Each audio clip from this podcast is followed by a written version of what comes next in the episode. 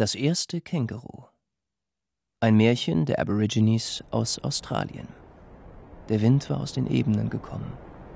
Er strich um die McDonnell-Gebirgskette, wirbelte hierhin und dorthin, jagte zurück nach Nordwesten, ungefähr an Perth und Fremantle vorbei, dann über die australische Bucht und erstarb dann irgendwo über der Tasmanischen See.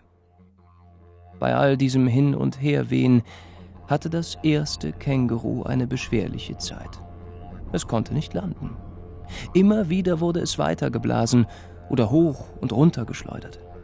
Es mühte sich ab Halt zu finden und streckte dabei seine Hinterbeine aus. Und wären die nicht so lang gewachsen, dann hätte es nie landen können. Außer vielleicht im Meer, wo es dann natürlich ertrunken wäre. Der Häuptling war auf der Suche nach neuem Land. Die Angehörigen seines Stammes, Aborigines wie er, hatten den Platz, wo sie monatelang geblieben waren, ausgelaugt. Wild und Nahrung waren knapp geworden.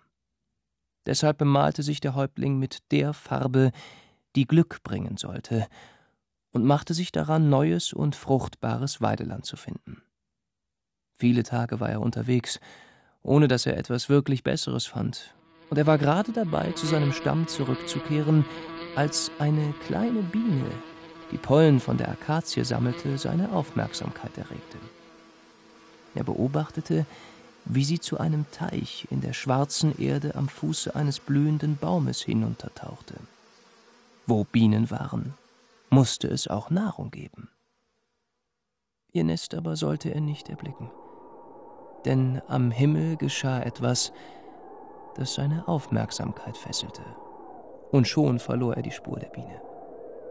Dort oben entdeckte der Häuptling die merkwürdigste Wolke, die er je gesehen hatte. Sie war sepiafarben und hatte schwarze Ränder. Sie wogte, kräuselte und zerteilte sich, bauschte sich auf, zerbarst und franzte aus. Lange, helle Spiralen ergaben wundervolle Muster, zogen sich zusammen, lösten sich, Mal sahen sie schnurgerade aus wie Speere, mal waren sie gebogen wie ein Bumerang. Ehrfurchtgebietende Dunstmassen zogen aus Westen heran. Felsen zersprangen, riesige Wälle türmten sich auf und stürzten wieder zusammen. Gigantische Wälder entstanden, bogen sich in einem gewaltigen Sturm und wurden vom Wüten des Windes gefällt. Ungeachtet des Tumults oben in der Luft blieb die Erde unten ruhig und heiter das Unausweichliche einer Katastrophe stand bevor. Auf einmal wurde es dunkel. Dann kam der Tornado.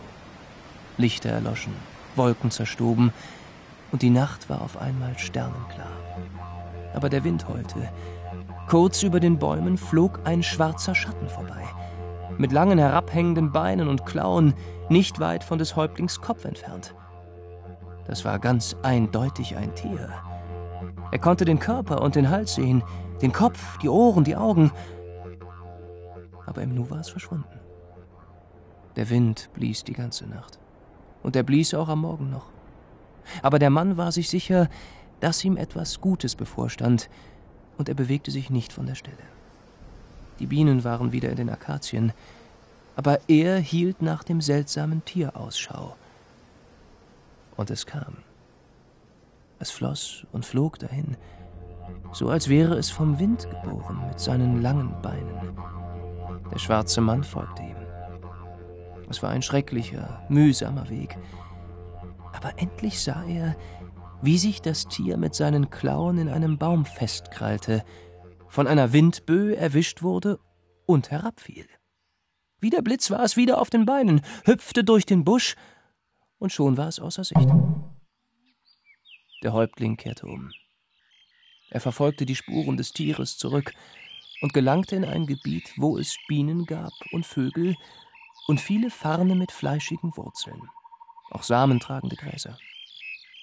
Dorthin machte sich sein Stamm schließlich auf den Weg und blieb viele Tage. Ab und zu sahen sie das unbekannte Tier mit den langen Beinen, aber es dauerte lange, bis sie es mit ihren Wurfspießen erwischen und töten konnten. Das Fleisch war gut und das Fell gab einen guten Pelz ab. Jeder hatte das Wunder in der Luft gesehen. Und alle glaubten, ihr Häuptling habe es zusammen mit dem großen Geist bewirkt.